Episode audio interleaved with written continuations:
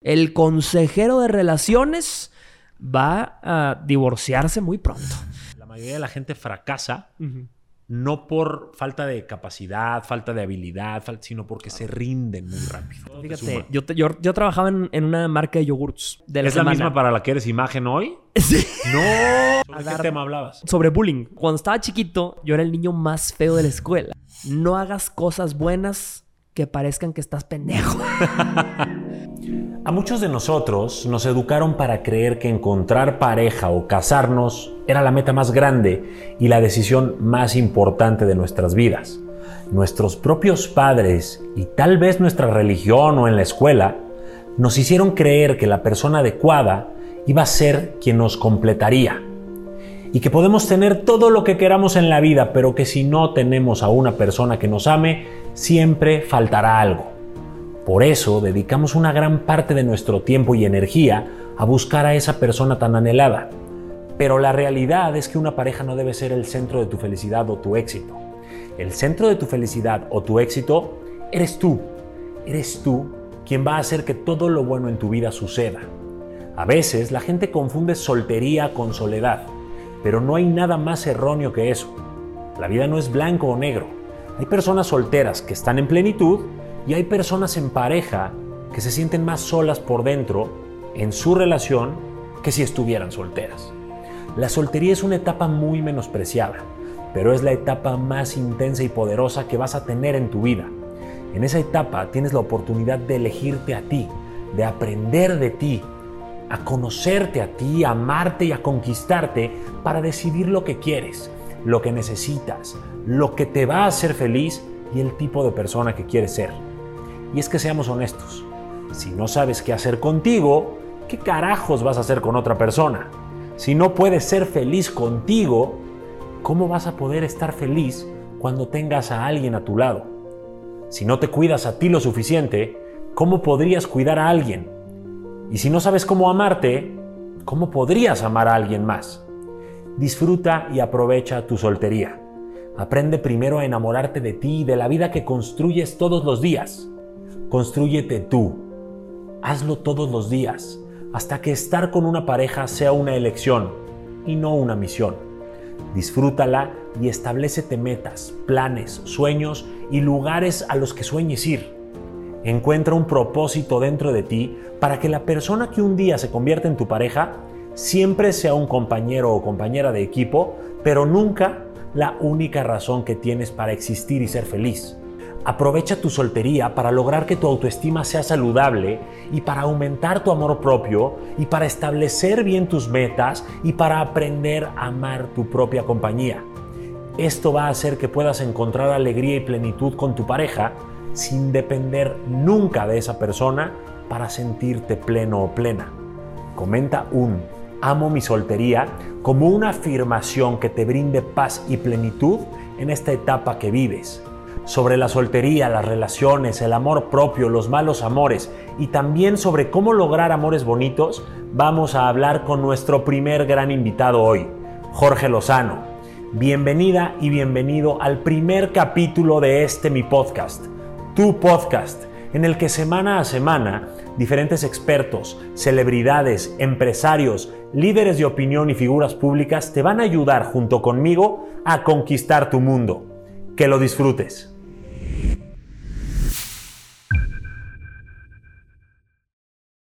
Ahora sí, güey. Bienvenido. Bienvenido al DF primero, que tuviste un chingo de tráfico. Te tardaste hora y media para llegar a este Qué locura, hermano. Qué locura. Me disculpo con toda la gente porque sé que hay gente conectada con nosotros. Está la, constelación el día de hoy. Muchas gracias por acompañarnos. No, hombre, encantado de estar con ustedes. Pero llegaste. llegamos. de buen humor, güey. Hermano, yo creo que hay que predicar con el ejemplo, definitivamente. Yo siempre le digo a las mujeres, mamacita, no importa lo que se te atraviese, te quiero con actitud como prueba de embarazo positiva. Y así hay que andar, hermano. Buenísimo, me encanta, güey. Vamos a estar positivos hoy. Vamos a platicar todo lo que podamos, a ver qué tanto sale. Yo, eh, de inicio, bueno, pues, güey, hoy te considero un amigo. Eh, empezamos a conocernos Primero por redes, porque te estaba contando que alguna vez vi una frase tuya que se me hizo como con humor, pero motivación, y, la reposteé sin saber que era tuya. ¿Te, y acuerdas cuál era o no? ¿Te acuerdas sí, la de este. Si Dios te da muchos galanes, ¿quién eres tú para cuestionar sus planes? ¿Cierto? Claro. Bueno, me encantó, güey. Y, alguien me la mandó por WhatsApp, no me acuerdo. Si Dios te manda varios galanes, ¿quién eres tú para cuestionar sus planes. Hay que aprovechar lo que la vida manda, hay que agradecer. Entonces la, posteo como para también medir un poco qué tanto quería, como ese tipo de frases mi audiencia. Fue un éxito esa frase. y de repente alguien comenta, y esta frase es de Jorge. Porque yo no me la, no me la creí, te puse leído por ahí, ¿no? Y, este, y poner esta frase es de arroba Jorge Lozano H. Entonces me meto a verte.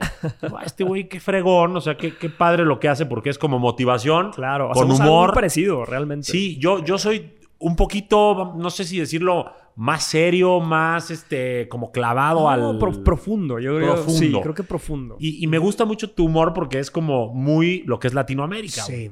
Sí, sí, Entonces, como que bueno, ahí he tratado de aprender todas tres cosas también. No, y fíjate, eso, eso que comentas es muy interesante porque lo que me gusta también mucho de lo que tú haces es que es muy digerible. Y yo mm. siento que en estos tiempos tú te, vas a topar con muchos motivadores, muchos conferencistas. Hay mucha gente que, que, el día de hoy consume contenido como este y gente que dice, yo traigo el hilo negro. Yo traigo el yo traigo la verdad absoluta. Yo siento que lo que yo hago, Johnny, es más como yo doy el botiquín de primeros auxilios. Si yo, yo no te doy, si necesitas cuidados intensivos, ahí están los terapeutas, ¿verdad? Los terapeutas son los que realmente se meten ahí a, ver qué, cuál es el problema. Yo doy una buena aspirina, una rica aspirina quizá para el dolor del corazón, para el dolor emocional. Eh, y lo más importante es que aunque sean métodos diferentes y, mensajes diferentes, quizá funcionan, ¿verdad? No, llegan al mismo fin. Exactamente. Y me encanta y por eso un día este, ya te tenía ubicado y te veo en un mercadito de tacos, de, de chacharitas, en la Ciudad de México. en la Ciudad de México, en Polanco y te veo y digo, no. Y así te dije, sin pensarlo, te tengo que saludar. Me dijiste, güey, ¿cómo estás? Te dije, es que estamos en lo mismo. No sé qué me dijiste, sí, yo también ya te ubico. Y nos hicimos brothers ipso facto, güey. O sea, tu esposa una linda, mi hermana, mi novia se llevaron muy bien con ustedes, yo también. ya fuimos por ahí al carajillo a cenar, echamos un habano. claro, mi hermano, es que teníamos que coincidir eventualmente. Y fíjate que eso es lo bonito porque yo siento que en esto, en esta industria, porque realmente la motivación se ha convertido, desgraciadamente o afortunadamente, en una industria. Este, yo siento que así como los comediantes, por ejemplo, tienen su círculo y son muy, muy cercanos, tú ves a los comediantes principales de la Ciudad de México siempre hacen shows juntos y todo. El, como que en la motivación no existe eso, ¿verdad? ¿Hay más celo o qué? Yo, yo, yo siento que es como que hay más individualismo, ¿verdad? Como que cada quien quiere ser dueño de lo suyo y no lo comparte y no lo Tengo el hilo negro, es lo que dijiste. Como que yo soy el, que te va a dar la verdadera respuesta cuando realmente todos hablamos de lo mismo desde un enfoque diferente, ¿no? Totalmente. Y yo creo que este puede ser el ejemplo de que podemos ser una comunidad, ¿verdad? Que podemos ser una, un, gremio unido y, que si, si, al final del día estamos ayudando a la gente, pues qué mejor que hacerlo juntos. Tal cual, güey bienvenido. Me encanta que estés aquí. ¿Te consideras motivador? ¿Te consideras comediante? ¿Te consideras qué, güey? Ah, qué buena pregunta, hermano. Fíjate que yo siento que lo que yo hago es, es comedia motivacional. Eh, realmente esa es, mi, manera de resumirlo, es comedia motivacional, pero yo he encontrado que la gente eh, no se queda con lo que le dices, se queda con lo que siente cuando se lo dices, cuando generas emoción. Entonces, yo cuando empezaba con esto, yo, yo veía que no solamente el generar una emoción, eh, ya sabes, de llorar y de, y de romantizar mucho las cosas, era una comunicación, sino también la comedia. Es una emoción, una risa, es una emoción y veía que era muy efectivo, por ejemplo, dar un consejo en lugar de decirle a, alguna a alguien, ¿verdad? Alguien con, una persona con la que esté hablando, en lugar de decirle, mamacita, ten mucho cuidado con los hombres malos, le decía, mamacita, cuídate del cucaracho. Le decía, ¿qué es eso de que una persona te busca solo los fines de semana? Le digo, ¿qué es eso de que toda la semana te dejo en visto, pero el fin de semana te desvisto? No señor. Entonces empecé a encontrar que también con el humor podemos inspirar a la gente y, que a la gente se le queda. Eso es lo más importante, ¿verdad? O sea, es así ahorita que hablaste del botiquín, es como cuando los niños les dan su pastillita metida en el hot dog. Ah, así tú les das como en el humor una pastilla de, crecimiento, de autoestima, de ponerse como prioridad y todo lo que estamos hablando. Nunca lo he visto eso, pero, pero sí realmente, porque si me preguntas qué son las redes sociales para mí, pues es como un hot dog. Realmente las redes sociales no son nutritivas en, muchos, en, muchas situaciones. Eh, a veces son superficiales realmente. A veces nada más te quitan un hambre muy rápido. Son, eh, a veces el contenido que consumimos es como el algodón de azúcar. Sabe rico, pero no tiene sustancia. Entonces me, me, gusta que lo que hagamos traiga algo de carnita, ¿verdad? Algo de proteína. Que te sepa rico, sí, que te rías, pero que te deje algo. Tal cual, güey. Pero a ver, antes de ser este Comediante motivacional, ¿fue lo que dijiste? Comedia motivacional, sí. Comedia motivacional. Yo sé que estuviste metido en una oficina con tu gafete aquí colgando. hermano. Horario de 8 a 8, una hora para comer. Güey, ¿quién se puede imaginar eso, güey? Sí, fíjate que ahorita que entramos a este lugar y vi estas oficinas tan modernas, por ejemplo, que están todas abiertas y todo, a mí me tocó estar trabajando en la época del mundo corporativo del cubículo. Del godinato al 100. 100%. Para los latinos que no sepan qué es el godinato en México, los godines, aquí les llaman así como de cotorreo, de broma. Claro. Pues son ese típico oficinista. ¿Cómo lo definirías? Sí, como... sí, sí. que, tiene un trabajo fijo. Que tiene un trabajo fijo, que tiene un ingreso fijo, que tiene una vida fija. Y, y realmente eso quería yo. Yo cuando estudiaba como yo venía de un contexto donde no tenía nada de dinero, yo, o sea, no tenía, estaba, es más, recuerdo que estar totalmente endeudado cuando me, me gradué de la universidad, debía mi universidad. ¿Qué estudiaste? Yo estudié licenciado en Relaciones Internacionales. Ok. Este, pero cuando yo estaba a la mitad de mi carrera, mis papás se separaron, este, y, y ya sabes que los problemas a veces son como en tienda departamental, que te llegan en abonos, uno tras otro, tras otro. Bueno, así nos tocó a nosotros y cuando nos quedamos nosotros con mi mamá, nos tocó quedarnos sin dinero. Entonces, yo estando estudiando, debía mi universidad para el momento que me graduaba y, me di cuenta de, este modelo de vida de vivir debiendo. Deber es como una cruz eh, que, estás cargando y con la presión de decir, es que si, eh, de llegar a un restaurante con, una, con una chava, me acuerdo de llegar así a una, a una cita y dar mi tarjeta y pedirle a Dios que pasara. O de esas veces que te llega la cuenta, y no sé si has visto que hay gente que llega la cuenta y la haces un poquito más lejana a ver si se hace más chico el número, güey. Y luego lo peor cuando no te pasa una tarjeta, fíjate, a la gente que le ha tocado vivirlo, a mí me tocó vivirlo muchas veces, cuando no pasa una tarjeta, llega así la, la mesera y, lo dice enfrente de todos. Sí, así, oiga, no pasa su tarjeta. Y yo, ya la raspó bien contra los jeans, oiga. no, no pasa. Yo, está sucio el chip. Está sucio el chip, sí, sí, sí. No, no, no, la acabo de cambiar y ahí estás dando excusas, pero, pero realmente ya aprendí mucho que, que a veces cuando una persona trabaja en lo que solamente le mantiene y no le apasiona, no va a crecer. Va a ser muy difícil que crezca. Entonces yo trabajaba en esta empresa de alimentos. Ok. Este, y la verdad es que me gustaba mucho la mercadotecnia. Yo estaba en marketing. Ah, marketing. Sí, fíjate. O sea, sí más o menos tenía que ver. Sí, sí, sí, más o menos tenía que ver. De hecho, todo lo que aprendí ahí me sirve el día de hoy. Eso es lo que mucha gente no ah. entiende, que cuando tú estás en un trabajo, no importa qué trabajo seas, que estés, esas herramientas que sacas te, te van a servir en la vida eventualmente. Bien decía Steve Jobs que conectas los puntos hacia atrás en algún punto, ¿no? O sea, como que pues, ahorita le das y eventualmente te sirve para algo, ¿no? No mm. sabes cómo va a ser, pero te va a servir. 100%. fíjate, yo, yo, trabajaba en, una marca de yogurts. Entonces yo hacía el marketing para una marca de yogurts. Y me acuerdo que había un día de la ¿Es la misma para la que eres imagen hoy? Sí. ¡No! curiosamente sí, hermano. Sí, sí, sí. Una locura, sí. Esos, esos son de esas cosas que se conectan solamente. O sea, ya me imagino ahí a tus amigos godines diciendo, no, va, este cabrón. Es que sin ellos no hubiera estado aquí el día de hoy. Eso es lo más interesante de todo. Si no hubiera estado yo en esa marca de yogur, no estaría aquí el día de hoy. Es una locura. Ahora que, que paso por la Ciudad de México y hay un panorámico de la marca de yogur. Contigo ahí. Sí, en, el, en, el, periférico. Eso me trae atrás, me, me permite recordar estas etapas de donde yo empezaba. Y fíjate, ahí aprendí mucho teníamos un día a la semana donde probábamos todos los yogurts de la competencia. Entonces imagínate que nos sentábamos así en la mañana y nos ponían yogurts de otras marcas y había unos experimentos que probábamos ahí de otras marcas que los probabas y yo decía, ¿qué es esto? ¿Qué es esto tan espantoso que estoy probando? Bendito sea Dios. Y, y yo decía, es que no sé nada de yogurt no sé nada de esto. Yo sabía de marketing, ¿verdad?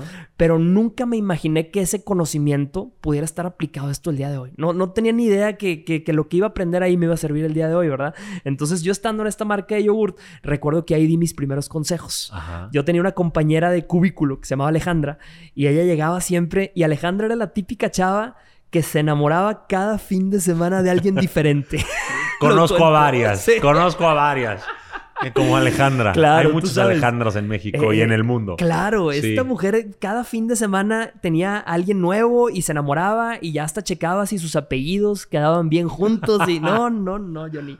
Y, y con ella, gracias a Dios, este, tengo, tengo la historia de que le di mis primeros consejos y si no hubiera vivido Pero como amigo. Como amigo, claro, no Porque no traías bases de nada, eran tus consejos de hombre. exactamente. Eran mis consejos de decir lo que ella decía, oye, acabo de conocer un hombre. Yo le decía, mamacita, lo que ese hombre está pensando cuando te está invitando a su casa a ver películas un martes a las 10 de la noche, es que anda buscando la caricia. Pero Jorge, no es cierto.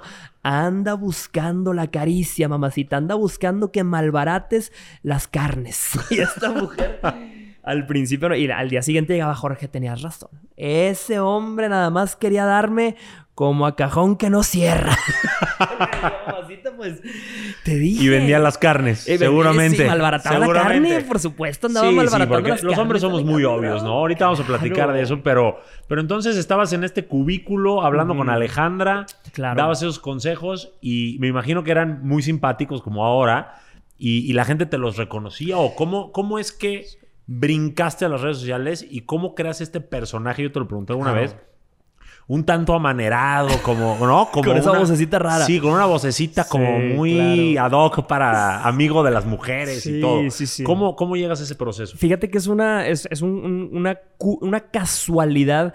Yo siempre he pensado que hay una definición de suerte que dice que la suerte es cuando la oportunidad y la preparación se unen, ¿no? En ese momento mágico.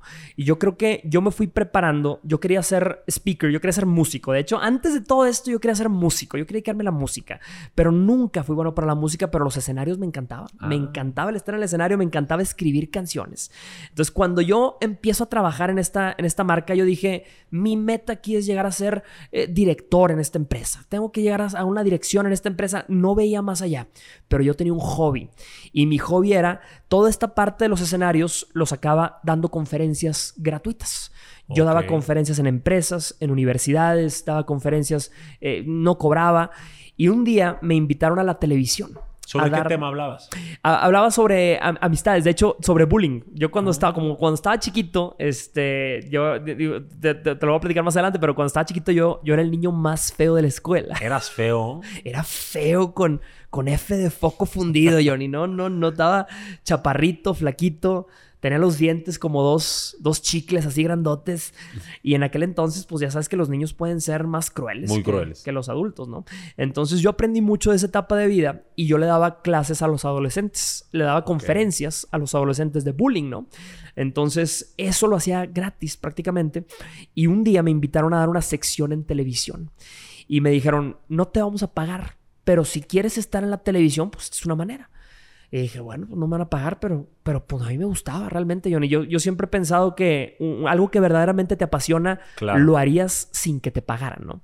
Entonces yo empecé a dar esta sección en televisión y yo salía de mi trabajo, de mi trabajo de cubículo, a las seis de la tarde, me acuerdo en punto, seis y media, vámonos, y me lanzaba a la televisión a grabar secciones y a grabar cápsulas para la tele, ¿verdad? Gratis. Y lo hacía todos los días, Johnny, todos los días.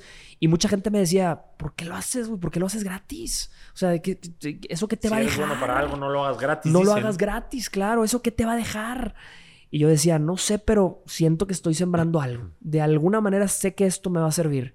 y sentías que era lo correcto, aunque probablemente no parecía en ese momento. Sí, como sabía que aunque ese trabajo era pequeño, le sumaba a lo que me apasionaba. Ok. ¿Y cómo es que tenías la, o sea, la autoestima suficiente o la seguridad suficiente de pararte en un auditorio, en unas cámaras, si de chiquito fuiste tan feo como dices que fuiste y bulleado como dices que fuiste? O sea, Cuéntame antes de llegar a, esto que vamos a llegar a concluir, cómo llegaste a ser Jorge Lozano H hoy, cómo ese niño supera ese bullying, esa inseguridad de ser feo, este, porque hoy yo veo un galán, pero, pero ¿qué tan feo pudiste haber sido como para que de verdad te bullearan? Fíjate, esa es una pregunta interesante porque cuando yo estaba niño eh, y fui creciendo, yo me di cuenta que no podía valerme por mi atractivo visual. Yo dije, sobre todo las chavas, las mujeres Eh, yo era el niño que nunca tuvo novias, no tenía noviecitas hasta que crecí, porque realmente pues nadie, nadie me veía lo bonito, nadie me veía lo guapo, pero gracias a eso desarrollé lo que una psicóloga me dijo después, que era un mecanismo de defensa, un mecanismo de defensa psicológico y emocional, y ese mecanismo de defensa me permitía hablar mejor que otros. ¿Cómo has visto cómo la gente que es invidente, por ejemplo, tiene el sentido del, del oído ultra desarrollado o el sentido del tacto ultra desarrollado. Sí. Bueno, como yo me sentía, de alguna manera, tenía un complejo físico, no me sentía atractivo, mis otros sentidos se sobredesarrollaron. O sea, verbo mató carita. 100%. Literal. 100%. Entonces, cuando yo estaba en la universidad, pues ya no, eh, empecé a crecer un poquito más y mi habilidad para conocer gente era el verbo, ¿verdad? Mis amigos me lanzaban así como, si fuera la granada, así cuando llegábamos a las, fiestas, a los antros, a las discotecas, me lanzaban al grupo de, mujeres solas y yo llegaba y les hablaba y les hablaba y, traía el pan a la mesa, ¿verdad? O sea, eras el feo simpático. Yo era el feo simpático, exactamente. y claro que mis amigos estaban más guapos, ellos sí ligaban con chavas, pero a mí todo eso, yo nunca me hubiera imaginado que ese verbo se iba a convertir en una carrera y que iba a poder vivir de eso, eh, vivir de lo que yo hablaba, de lo que yo decía, ¿no? Llegas a, entonces a estas conferencias, a estas cápsulas de televisión, me, imagino que muy locales en Monterrey en Monterrey y me empiezan a pagar después de como un año y medio, un año y medio, dos años. Te voy a decir cómo me empezaron a pagar. Yo empecé a conducir, yo dije, ¿sabes qué? Necesito, necesito empezar a ganar un poquito más de dinero de lo que gano en mi trabajo. Entonces me dijeron, lo único que tenemos disponible es conducir los noticieros de los sábados a las 6 de la mañana y de los domingos a las 6 de la mañana. Ok. Entonces tenía yo que levantarme a las, a veces a las 4 y media de la mañana para llegar al canal, al noticiero, conducir esos noticieros y me pagaban un poquito más, pero yo decía, esto es un bote salvavidas y tiene dos ingredientes. Número uno, que me pagan aunque sea un poquitito. Y número dos, que me gusta y que me apasiona. Era un botecito salvavidas así. Nunca pensé que ese botecito iba a crecer a un tamaño de que luego pudiera brincar de mi barco, que era mi barco del que me mantenía, brincar a ese botecito y empezar a remar en él, ¿verdad? O sea, ganabas dinero con tu sueldo y empezaste a ganar un poquito acá hasta el punto que fue más el ingreso que te permitió dejar el trabajo, ¿no? No, realmente no. Ah. Eh, ganaba mm, dinero en mi, en mi sueldo con mi sueldo y luego el botecito salvavidas le vi potencial. No le vi dinero, no le vi más dinero. De hecho, yo renuncié a mi trabajo ganando mucho menos dinero eh, con lo que hacía de la televisión, pero yo vendía mis conferencias ya. Ya podía ah. cobrar mis conferencias y yo decía, ahí hay potencial. Ahí hay algo. Mi esposa fue te apostaste, Te apostaste a ti mismo. Me aposté a mí mismo. Yo dije, si yo pudiera tener este tiempo que le dedico a mi trabajo para vender mis conferencias, estoy seguro que, podría vender más. Esa era mi... Tenía una rama, sí, una rama sólida. Y de hecho hay una frase que, que puse en mi libro, en mi primer libro, que dice, un ave en una rama nunca tiene miedo de que la rama se rompa porque su confianza no está en la rama, sino en sus propias alas. Increíble. Y esa fue literalmente la filosofía con la que yo me subía a esta rama, a este bote salvavidas, que era mis pequeñas conferencias y mis secciones en televisión, porque yo confiaba en que lo iba a poder crecer. O sea, ese potencial te hizo colgar el gafete de Godín. Dijiste, ya no quiero estar en un cubículo, me dedico a mis conferencias. Fue de las decisiones Pero todavía no entraba Instagram ahí. No, no, había descubierto el Instagram redes todavía. Sociales, no tenía nada. de redes sociales. O sea, lo soy más o menos 10 millones. ¿Cuántos tienes 10 en total? millones en total de todas las de redes. seguidores, ahí no había... Ni mil. Ni no mil. Había ni mil. Pero esa es una cosa. Pero ahí yo quiero entender qué pasó. Yo ya me sé la historia porque la platicamos cenando entre sí, cuates. Sí, sí, sí. Pero, ¿qué pasó? ¿Cuándo fue cuando te dijiste órale, tengo ese potencial no solo en las conferencias, también en las redes. Claro, bueno, ahí te va. Yo lanzo mi bote salvavidas y mi bote salvavidas empieza a hundir. O sea, yo empiezo a vender mis conferencitas, yo empiezo a mi sección en televisión y me, estoy casando con mi esposa casi en ese momento. ¿Qué edad? Eh, esto tenía yo 20... Ah, ¿20 cuántos años tenía? 26, 26 años. 27 Tú 26 años. y ya estabas casado. Años. ¿Y Marifa? Yo tengo, no, no, no, perdóname. Tenía 29 años. Ah, yo, eh, yo, cuando estaba en, esta empresa tenía 27 años, fue 28 años. Y luego estuve sin trabajar en esa empresa. Eh, me salí y estuve un año y medio, dos años con Marifa, con mi esposa. De novios antes de casarnos, ¿verdad? O sea, 29 tú, no eras ningún niño. No era ningún niño. Te atreviste grande Sí, hermano. A, cambiar de rumbo, cosa que muchos dicen, no, yo ya así es mi vida y aquí me quedo, cuando este es un ejemplo de que pueden cambiar de rumbo en cualquier momento. Totalmente, totalmente. Yo tenía 28 años. Y apuestas en lo tuyo y dices que se te empieza a hundir el proyecto. Se me empieza a hundir el barco. Se me empieza a hundir el barco. Digo, no voy a poder mantener a mi esposa con esto. Mi, mi, esposa, mi novia en aquel entonces, ya sabes, como hombre, siempre traes este, esta disyuntiva de que te vas a casar y dices, quiero ofrecerle un, un nivel de vida a mi esposa, algo que pueda. Mi esposa trabajaba, siempre ha trabajado. Ella ni siquiera me lo pedía, pero era este ego quizá machista con el que crecemos los hombres de decir, es que yo tengo que, yo tengo que proveer, yo tengo que... Y, bueno, e, ese tema eh, fue complicado para mí el hecho de decir, no, no, con, No, y también vienes un trasfondo donde, por lo que entiendo, tu papá deja a tu mamá sin nada y tú no querías repetir la historia. 100%. Yo creo que sí. Fíjate, eh, eso no lo había analizado así, pero eh, es una muy buena profundidad que le acabas de dar. Es cierto. Yo creo que el ver a mi mamá batallar tanto me hizo pensar, dije, yo no quiero que mi esposa batalle y yo no quiero que batallemos juntos como batalló mi familia, ¿verdad? Entonces yo dije, ¿qué voy a hacer? Y mi, mi, suegro, mi suegro siempre ha sido un empresario, siempre ha tenido sus negocios solventes, prósperos. Mi suegro me dijo, oye, yo voy a abrir un restaurante en los Estados Unidos tú hablas muy bien inglés, tienes este trasfondo de marketing, ¿por qué no te vienes a hacer esto? Dejas todo lo que estás haciendo y te vienes a vivir a Estados Unidos. Y yo empecé a evaluar y yo dije, mis conferencias no están vendiendo nada, mis secciones en televisión, dije, este barco se va a hundir y, dije, voy a renunciar.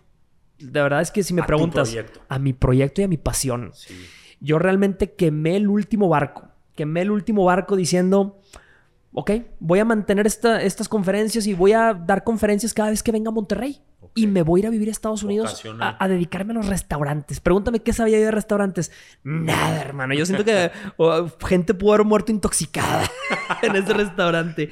Pero. Bueno, por lo menos el yogurt iba a estar bueno. de por el yogurt iba a estar bueno, claro. Oye, pues ahí me tienes, dejando todo. te fuiste? Me fui a Estados Unidos. Ah, seis meses. ¿A qué ciudad? A Austin, Texas. Me fui a Austin, Texas. Preciosa ciudad. Esa ciudad me cambió todo. Pero te voy a decir que fue lo que, lo que cambió mi vida, 100%. Lo que cambió mi yo se lo digo a la gente que está conectada con nosotros y viéndonos el día de hoy, lo que cambió mi vida fue el haberme dado seis meses lejos de toda distracción. Me fui a vivir con mi esposa, solos a un departamentito en Estados Unidos, sin amigos allá, sin redes sociales, porque realmente las redes sociales no las, no las tenía, tenía mil seguidores nada más. Y este, yo tenía mi proyecto de conferencias, venía a Monterrey, daba una conferencia que lograba vender en una universidad. Pero justo en ese momento, curiosamente, cuando estaba allá, en esos seis meses, descubrí que Instagram tenía una función para contestar preguntas. Imagínate mil personas en mi, en mi Instagram que había acumulado de la televisión, de la gente que me sigue en televisión. Pues esa gente me hacía preguntas de repente en mi Instagram. Y pues generalmente la pregunta que más se repetía era, Jorge, ¿qué hago con un hombre que no me escribe? Jorge, ¿qué hago con este hombre que me busca pero nada más quiere algo más? Y un día dije, ¿sabes qué? Ya, güey. Voy a dejar de actuar como si estuviera siempre en la televisión. Voy a dejar de fingir y voy a empezar a hablar como yo soy en mis redes sociales. Ya quemé todos mis barcos, ya estoy en Estados Unidos, ya se acabó mi carrera en televisión. No tengo nada que perder. No tengo nada que perder. Entonces empecé a contestar esas preguntas con mis propias palabras. Me decía una mujer, Jorge, ¿qué hago con este hombre que no me contesta los mensajes? Yo le decía, mamacita, ese no es un hombre, es un cucaracho. Yo le decía, mamacita, tú eres plato fuerte, plato caro, filete miñón. No te me quedes donde te traten como una guarnición. Y empiezo a ver la respuesta, Jorge, ¿y yo qué hago? Quiero conocer a un hombre con el que trabajo, ¿qué hago? Yo le digo, mamacita, acércate a ese hombre y dile, voy a necesitar una identificación y un acta de nacimiento. Te va a decir, ¿para qué? Porque voy a poner a tu nombre todo esto. Entonces la gente empezó a responder a esto. O sea, ahí nace el concepto del cucaracho. 100%. Y, y, esta voz amanerada lo hiciste. Eso lo hice después. Fíjate lo que es esto. Eh, curiosamente, yo empiezo a dar consejos con mis propias palabras, este, con, mi, con mis, mis propios tipos de consejos. Y el primer día que yo empiezo a dar estos consejos, regreso con mi esposa y le digo, mi amor, acabo de. Acabo de meter un home run. Picar oro. O sea, acabo de cubrir una necesidad que estaba ahí latente mi esposa, que también es muy eh, ávida a los negocios, yo viniendo de un mundo marketero, empezamos a ver los números detrás, los números detrás de las historias de Instagram, los números detrás de todo, y gracias a los números y ver la respuesta de la gente, empezamos a ver que si yo hablaba de cierta forma en una historia de Instagram, si yo volteaba a ver a la cámara de cierta forma, los números reaccionaban diferente. Entonces fui ajustando desde mi forma de hablar, mi forma de pararme, mi forma de todo a lo que la gente realmente quería ver, ¿verdad? La manera en la que quería verme.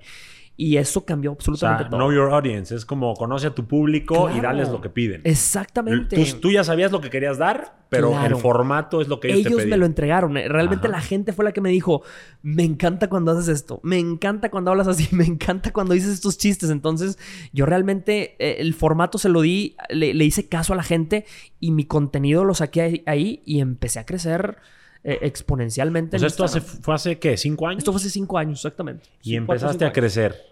Porque ya hace cinco años las redes ya eran lo que más o menos son, ¿no? No fuiste un pionero. Sí, no, y sin embargo creciste bastante. Sí, claro, claro. Crecí, crecí en, una, en una velocidad muy interesante y aparte crecí muy hacia lo ancho, ¿verdad? Gente que está, eh, ahorita que nos están viendo seguramente desde Colombia, desde España, por ejemplo, desde muchos países, gracias a Dios, eh, que es gente que consume mi contenido y tengo una comunidad que está en muchas partes y, estoy bendecido, ¿verdad? Bendecido por eso y nunca me hubiera imaginado que eso iba a venir del niño más feo de la escuela. Eso me interesa, o sea, a ver, feo. Sí. Con una familia disfuncional. Sí, hermano. Sin dinero bulleado. Sí. Y de repente eres una figura pública exitosa con un mm. nivel económico cómodo, con una esposa hermosa, exitosa también. Gracias a Dios. O sea, ¿cuál sería como eh, o las claves? O cuéntanos, porque hay mucha gente que no confía en ella. Hay mucha gente que tiene muchas inseguridades, hay mucha gente que físicamente no se agrada en el espejo, hay mucha gente que ha pasado por muchos traumas de bullying. Todo lo que tú pasaste y a lo mejor otras cosas que se resumen a lo mismo y que no se atreven a dar un paso y mucho menos ponerse en el foco. Claro. ¿No? Entonces, ¿dónde pueden encontrar esa fortaleza que tú encontraste en ti? Fíjate, yo lo, yo lo resumo en la palabra consistencia, constancia. Realmente la palabra es constancia, ser, ser constante y ser consistente. Constante en el sentido de estar todos los días trabajando en ese bote salvavidas. Todos los días trabajándole, aunque sea poquito. Son Atomic Habits. Hay un libro que se llama Atomic Habits, ¿verdad? Pero tú le, dedicas hábitos pequeños todo el día a construir tu barquito y le apuestas a tu barquito. Ese ha sido totalmente el secreto de lo que hago y la, la consistencia. O sea, aparte de la constancia es que seas consistente en el resultado. Que siempre estés dando y buscando cómo dar un poquito más, un poquito más, un poquito más. Y lo más interesante, aunque no te paguen. Esto es lo que la gente tiene que escuchar porque eh, eso es algo que mucha gente dice, es que ¿cómo lo voy a hacer si, si no voy a ganar dinero de eso? O sea, lo primero que queremos es monetizar todo lo que hacemos en estos tiempos. Claro. Oye, si yo te sirvo café, yo quiero, quiero dinero por mi café. Si yo voy a servir café, quiero dinero. Pero lo que la gente no sabe es que al principio nadie te va a pagar por tu curva de aprendizaje. Eh, la curva de aprendizaje, al contrario, si alguien te permite tomarla, eh, tómala. O sea, si alguien, a mí, yo le agradezco a Dios que me hayan permitido estar en televisión gratis, haciendo ridículos. A veces yo veo las secciones que hacía en televisión y yo decía, ¿cómo me dejaron hacer esto? ¿Cómo me permitieron tiempo aire para hacer esto? Pero lo que realmente hicieron, ellos piensan, ah, quizá en la televisión dicen, ah, tuvimos un conductor gratis durante dos años. Yo lo que realmente pienso es, me dieron un centro de entrenamiento, me dieron un gimnasio gratis por dos años para, tu habilidad. Para mi habilidad, güey. ¿Qué, consejo tan chingón ese? O sea, número uno, pequeños pasos que te lleven a grandes resultados eventualmente, no inmediatos, porque ahora estamos en, los resultados inmediatos, todos queremos rápido todo. Dos, hacer las cosas que te apasionen y como te apasionan no te importa que no te paguen porque estás contento en el proceso. Claro. Y una vez que te vuelves chingón, o bueno, para los que no entiendan la palabra chingón, vas a ser tan bueno que la gente te va a querer pagar por eso. Totalmente. O sea que es, es, una de las mayores enseñanzas que yo creo que vamos a, comprimir hoy. 100%. Y aplica para todo, ¿eh? Claro. Negocios, relaciones, lo que sea. Lo que acabas de decir es clave. Relaciones. Hay mucha gente que quiere que su relación sea perfecta desde, desde el primer día. Clic inmediato. Claro, inclusive hay mucha gente que, sobre todo yo platico con muchas mujeres que dicen, Jorge, es que salgo la primera vez con un hombre y ese hombre desde el primer día quiere que le dé chile, tomate y cebolla, quiere que le dé como a, como a control sin baterías, paz, paz, mamacita. Yo le digo, yo le digo, y, sobre todo a muchos hombres que me están escuchando el día de hoy y también a muchas mujeres, paciencia. Las mejores relaciones son como los mejores proyectos de negocios. Se construyen con paciencia, se construyen a fuego lento, a poca luz hasta el suelo y sin consuelo. Ay, ay, ay. Se construyen despacito, despacito. Hermano, Estoy totalmente de acuerdo y mucha gente luego ve eh, personalidades como tú o como yo y creerían que somos sabios en el amor al 100. O sea, que entramos a las relaciones sabiendo todo y entonces ven este tipo de personalidades o ven las películas o ven y quieren lo mismo, quieren un flechazo de Cupido y que todo sea perfecto y se les olvida trabajar y los acuerdos. Cenando, cuando fuimos a cenar, Marifa, tú, Karen, mi novia y yo, tú me dijiste, nosotros al principio nos peleábamos muchísimo. Sí, hermano. ¿Cómo fue ese proceso de, de acuerdos, de comunicación, de superar esos ajustes después del enamoramiento donde la mayoría de las relaciones muere? Sí, fíjate, es una gran pregunta porque mira, mi primer año de matrimonio, yo te puedo decir, fue mi año más difícil de la vida. Te voy a decir por qué, porque yo tenía, acababa de descubrir, en mi primer año de matrimonio descubrí el Instagram. Entonces imagínate que el niño que no tenía atención de nadie, de repente tenía... Empecé, con 10 mil seguidores, luego 50 mil seguidores, luego 100 mil seguidores, principalmente mujeres. Este, yo recién casado. Eh, eh, de repente me empezaron a hablar de México y me decían, Jorge, nos están hablando que quiero una conferencia tuya.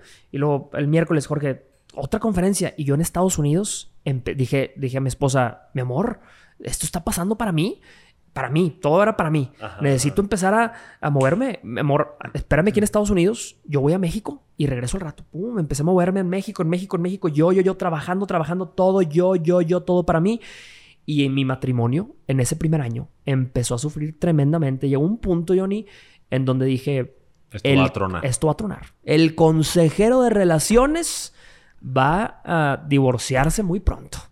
Y para mí ese fue el, el, quizá el momento más, más duro de mi vida. O sea, realmente yo recuerdo haber estado con mi esposa platicando, diciendo, y bueno, pues ni modo, pues no funcionó y nos vamos a tener que divorciar.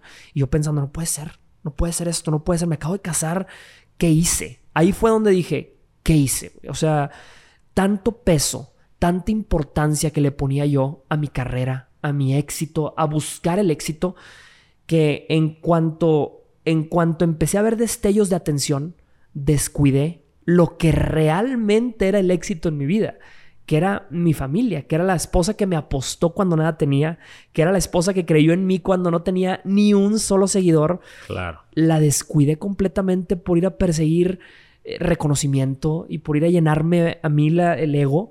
En ese momento dije, tengo una decisión que tomar. Dije, o, o sigo por este camino banal, superficial, que te dan las redes sociales a veces, esta quizá ni siquiera le llamo fama, este reconocimiento, esta, inflación te, te, infla realmente las redes sociales, te hace sentir que te lo mereces, te hace sentir que, que dices, oye, si en que todos eres mejor lados. que todos. Claro. Llegaba a mi casa y decía, si en todos lados me aplauden, llego aquí y mi esposa me reclama cosas. O sea, básicamente eras un éxito en lo profesional y un fracaso en casa en ese momento. Era una incongruencia en ese momento.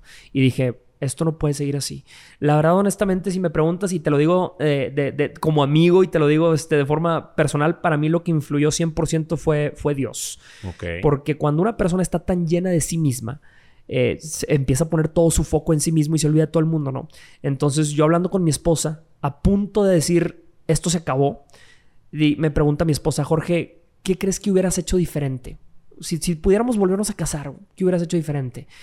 Y yo, nada, se me ocurre decir de la nada, yo, le dije, se me hace que lo que hubiera hecho es en vez de ponerme tanta atención a mí, le hubiera puesto atención a, a, Dios, ¿verdad? Hubiera volteado a ver a Dios. Y a mi esposa como que le hizo clic. Ninguno de los dos realmente éramos muy este, cercanos a Dios en ese momento, ¿verdad? Pero ella le hizo clic lo que dije y dijo, pues sí, si, si, si, hubieras estado volteando a ver a Dios en lugar de estar volteando a ver a ti mismo, probablemente hubieras sido un hombre diferente, ¿verdad? Claro. Y me dio una oportunidad. Mi esposa me dijo, si tú vives bajo esa convicción a partir de hoy, yo te voy a dar la oportunidad de que, de que podamos estar juntos otra vez. Y ahí cambié mi vida 100%, Johnny. 100%. O sea, cambiaste por amor. Cambié por amor. Y yo creo que Dios me cambió por amor, honestamente. Eh, siento que la vida me dio otra oportunidad. Dios me dio otra oportunidad. Este, y empecé a. Oh, me olvidé de los seguidores. Me olvidé de los views. Me olvidé de los likes. Me olvidé de todo eso. Y me enfoqué en Dios. Y Dios, lo, lo primero que Dios me dijo fue: enfócate en tu esposa, papacito. Claro. Cuida tu casa. Cuida tu matrimonio. Cuida tu vida. Todo el resto. Yo lo pondré en orden. Y si vieras, cuando me pasó eso, bonito eso. yo tenía 100 mil seguidores, había llegado a 100 mil seguidores. Yo era el hombre mm, quizá más soberbio, más, no sé cómo llamarlo. Después de tomar esa decisión, dije, Dios, tú encárgate de mi carrera profesional. el ego. Yo me voy a encargar de mi familia. Y a partir de eso, mi vida familiar creció, mi vida profesional, ¡pum! De, de 100 mil seguidores fue 500 mil seguidores y no, no, no, no, no paró de crecer hasta que el día de hoy, gracias a Dios, son, son 10 millones. Y para mí fue la enseñanza más grande de mi vida. Pon tu ojo, pon tu atención en ti mismo y te vas a hundir, hermano. Te vas a crecer a ti mismo, vas a ser tu propio pero enemigo, tú vas a ser tu propio diablo. Pon la atención en algo más poderoso que tú y todo el resto se va a alinear. Y esa es mi enseñanza. Qué increíble, eso está espectacular y la verdad es una enseñanza de vida porque en esta época yo creo que más que en cualquier otra vivimos en una época de mucho individualismo, mucho ego, mucho véanme. Y yo siempre digo que la gente que más selfie sube y más quiere demostrar es la que más vacía está por dentro. La que realmente está llena por dentro es la que más da, la que más aporta, la que menos tiene que demostrar nada. Entonces, qué bueno que te diste cuenta. Porque mira, de por sí el primer año dicen que es el más difícil en cualquier relación. Porque es cuando se generan los acuerdos, conoces a la persona ya en el mismo techo, antes probablemente no vivías con ella. Y luego le sumas este tema de tanto ego, reconocimiento, fama, eh, crecimiento de un proyecto.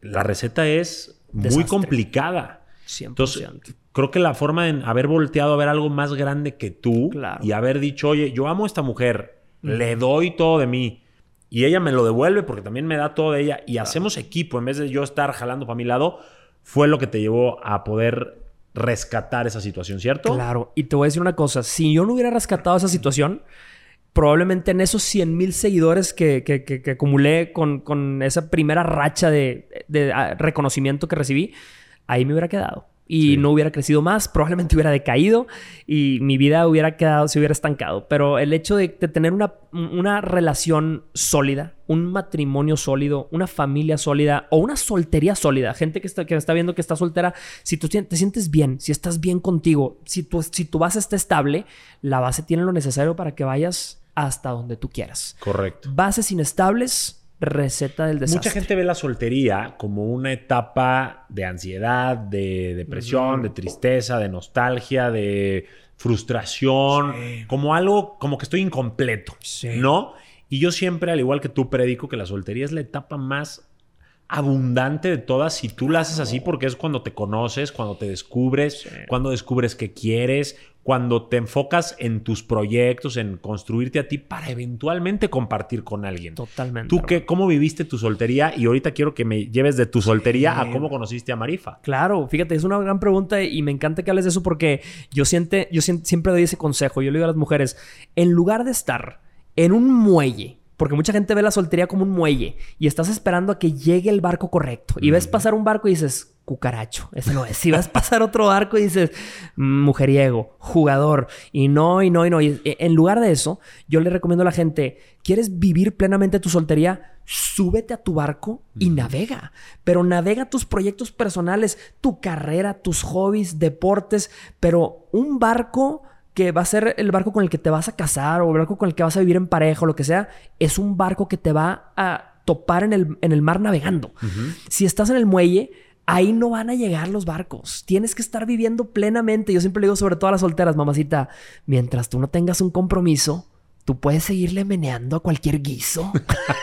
Les digo, mientras Me acuerdo de una frase tuya, esa, allá ibas. sí, claro, digo, mientras no tengas un anillo en tu dedo, diles, al pueblo me debo y al pueblo me entrego. Tal cual, hay que disfrutar, tal cual.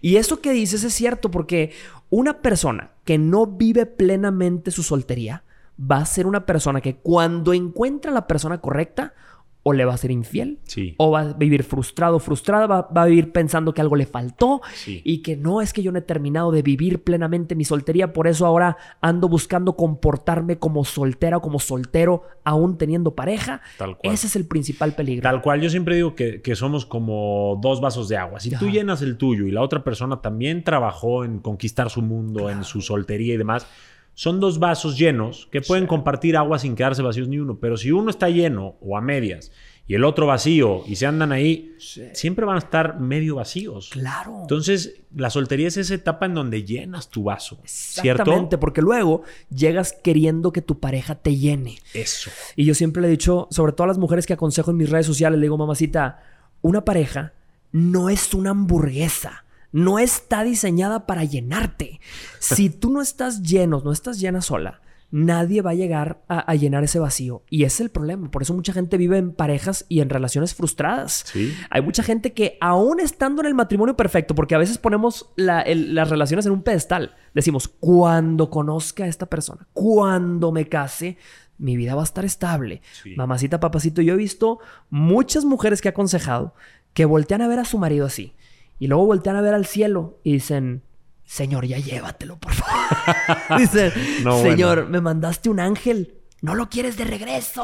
Tal cual, es Ya que no lo sí, aguantan. Ya no lo aguantan. Y eso pasa mucho, ¿eh? En las reuniones con amigos, con amigas, entre mujeres o hombres, parece que se dedican a criticar a sus esposos. O sea, ay, no es que mi esposo esto, mi esposa el otro, ya no aguanto, llévensela, lo que Sí. sea.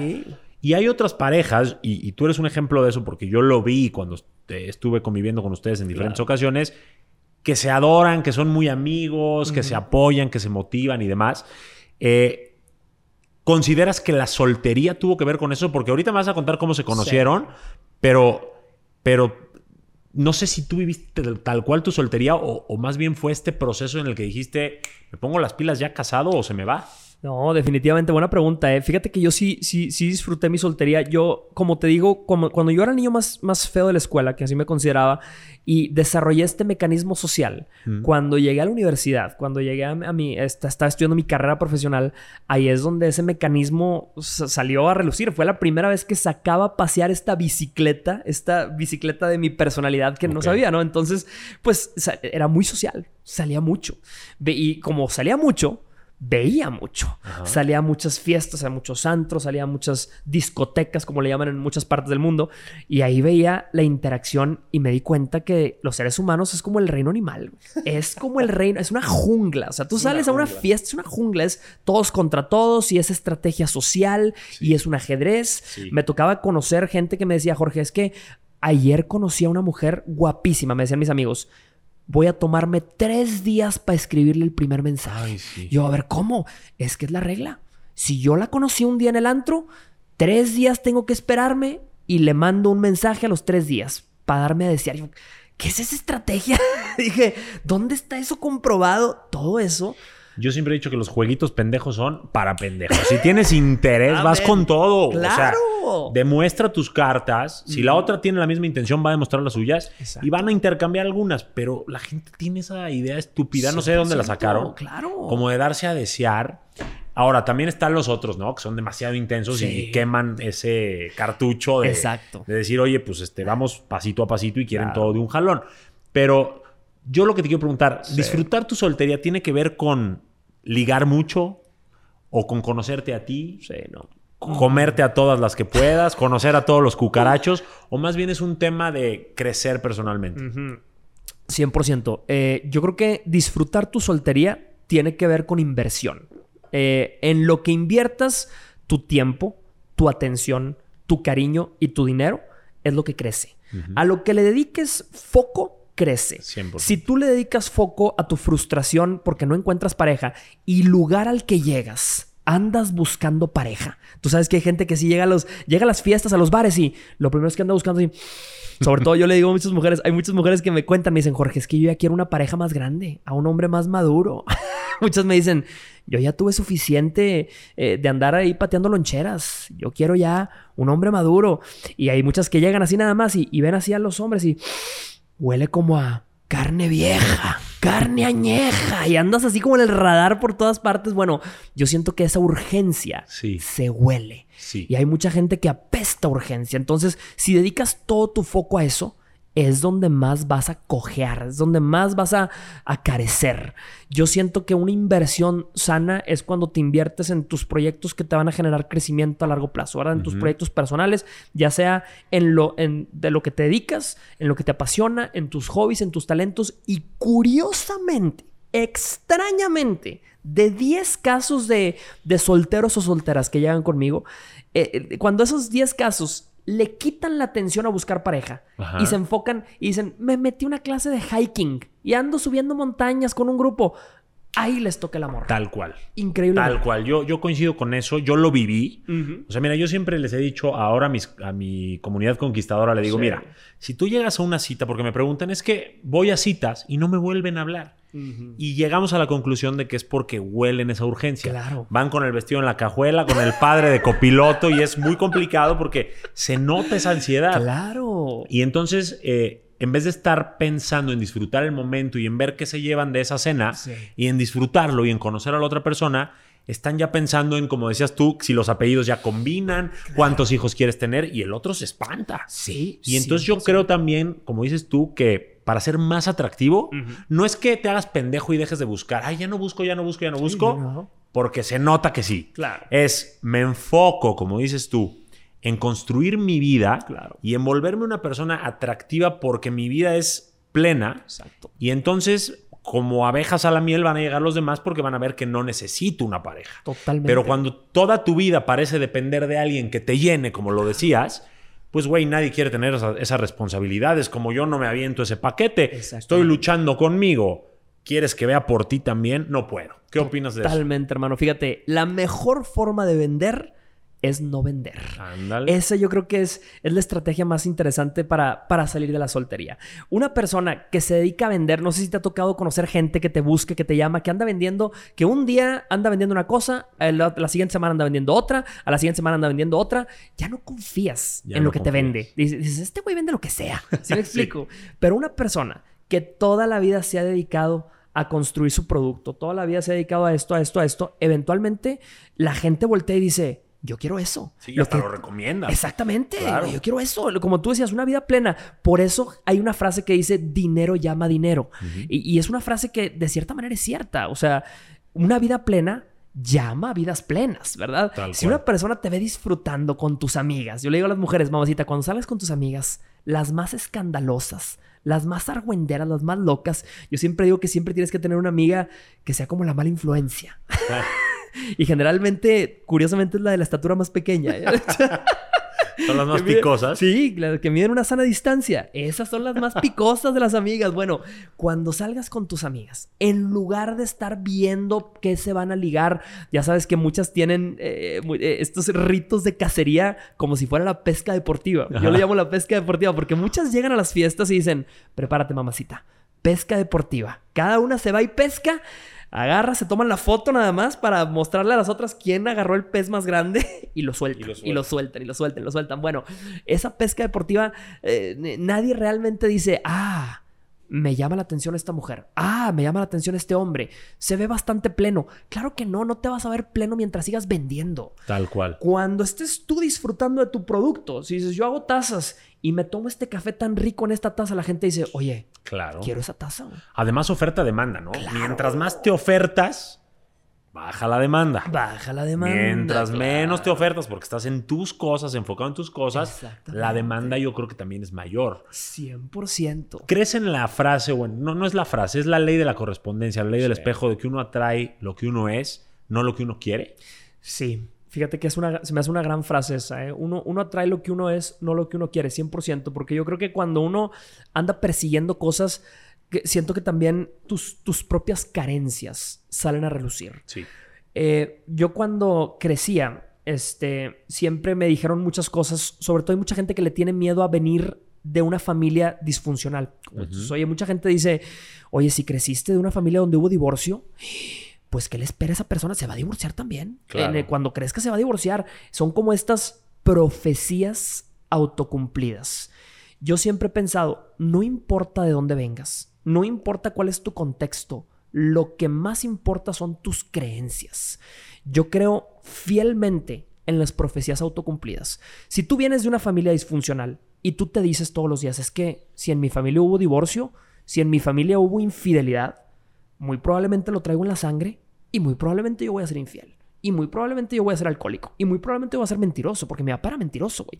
Entonces, todo eso, ese, ese set de creencias te van a, te van a desenlazar en alguna parte, ¿no?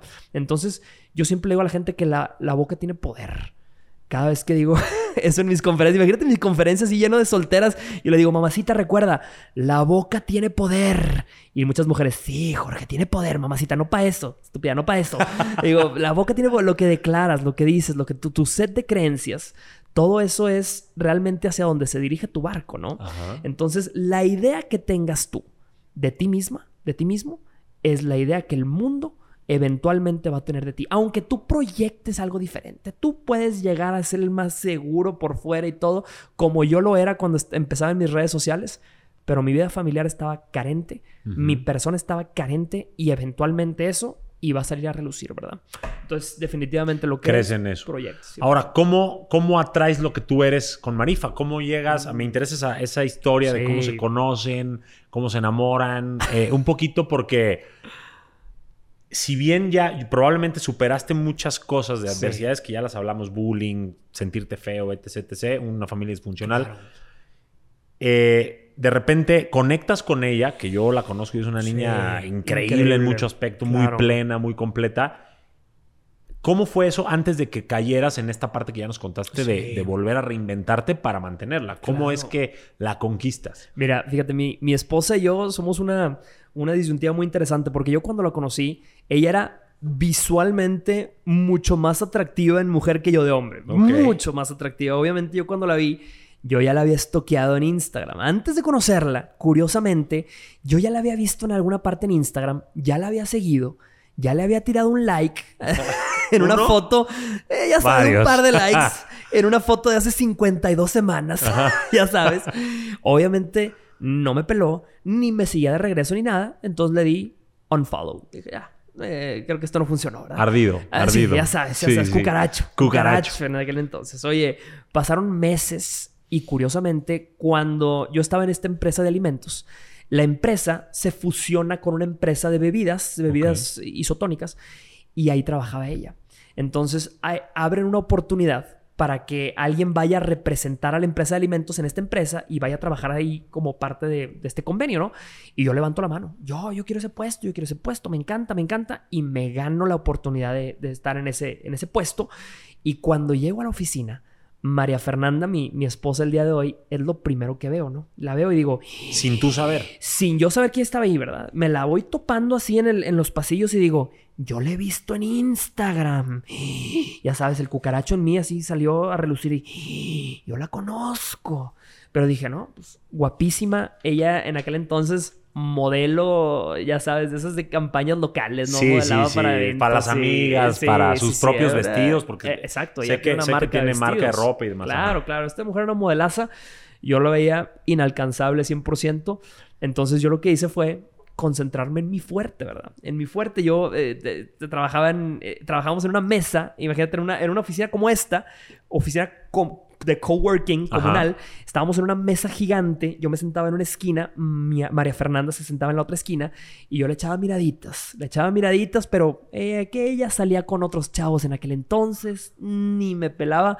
Entonces yo dije, mira, yo voy a hacer... era cotizada. Era muy cotizada en aquel entonces, sí. Entonces todavía. Pero en aquel entonces, este, pues yo la veía muy inalcanzable.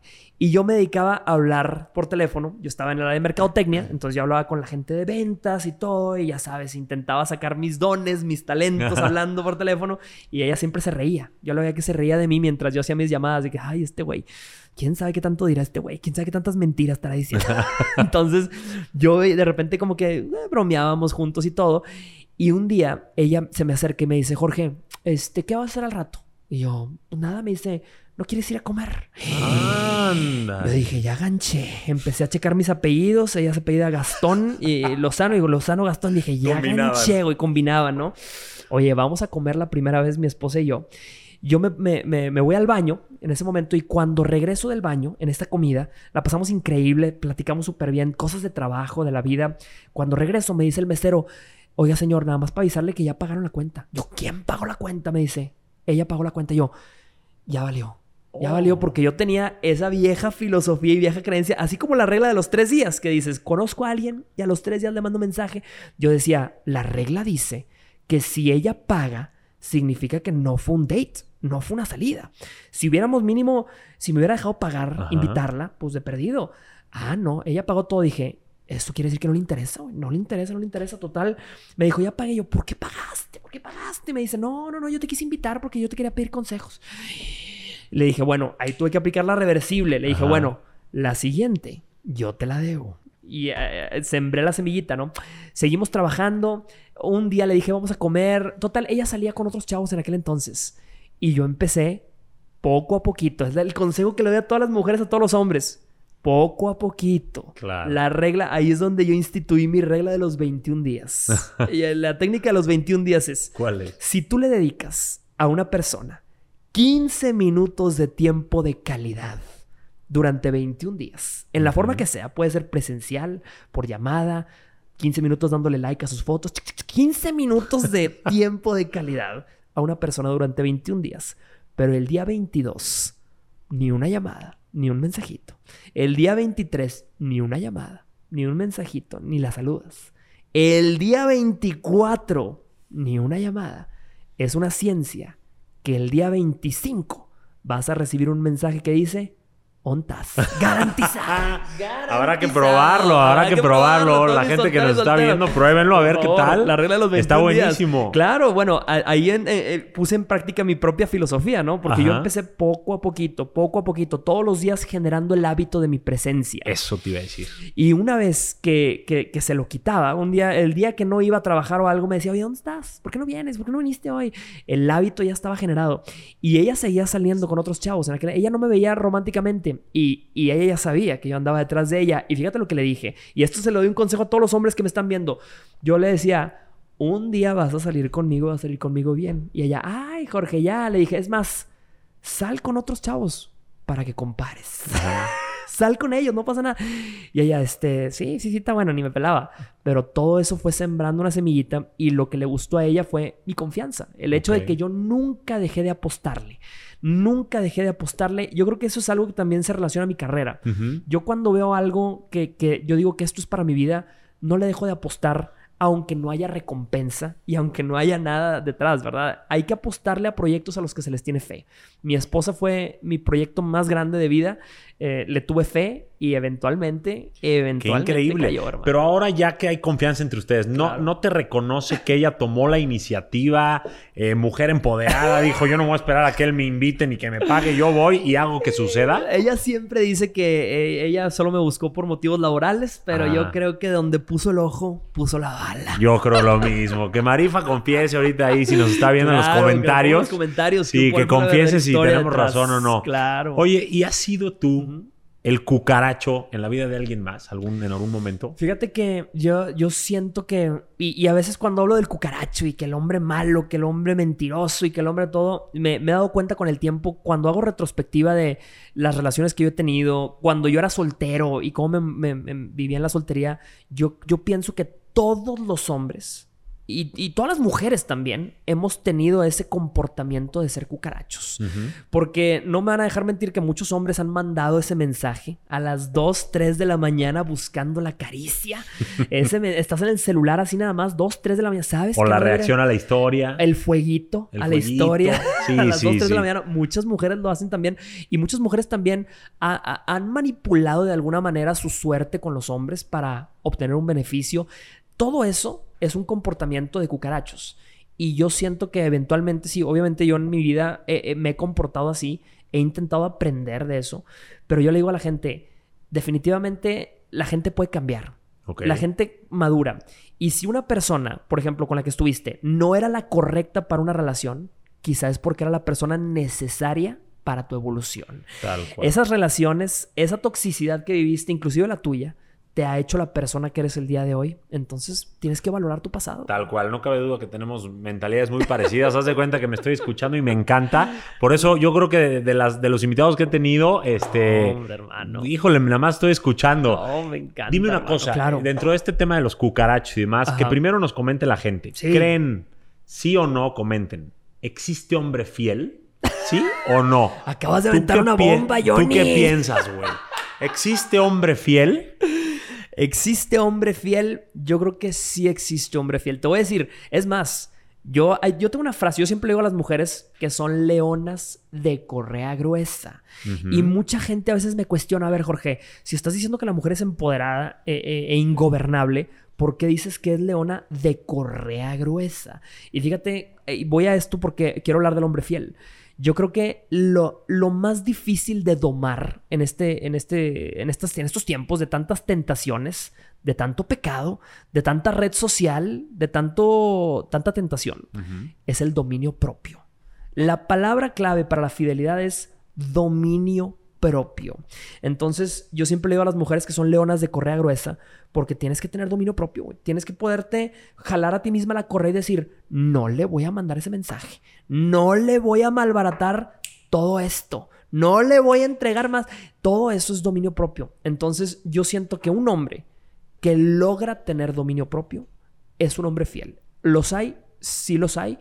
Muchos de ellos son hombres que antes fueron cucarachos. en su soltería fueron cucarachos. Confirmo. claro. Y le digo a muchas mujeres, no pasa nada si ese hombre fue cucaracho. Mamacita, te agarraste el caballo cansado. Qué bueno, agárrate al caballo cansado. Creo que como hombres, digo, no, no es justificación ni nada, pero es, es un poco como a lo mejor hormonal. Naturalmente somos seres polígamos. somos monógamos por decisión. Y esa decisión la mantienes cuando pasas por ciertas vivencias y dices yo ya conocí claro. y aquí me quedo y aquí es donde yo quiero estar, ¿no? Yo lo, yo lo vivo y lo he vivido en mis últimas relaciones y también tuve las relaciones donde no fui fiel y aprendí que lastimé y aprendí que también me lastimé a mí, que me decepcioné y bla, bla, bla, pero pero yo sí creo también en que hay hombres fieles. Muchas mujeres no lo creen. Sí, sí, sí, yo sé. Y yo quiero decirles que hoy dos hombres les podemos decir que incluso con pláticas entre amigos sabemos que hay hombres fieles. No pierdan esa esperanza. ¿Y, qué le recomiendas, por ejemplo, a la gente que está en un desamor?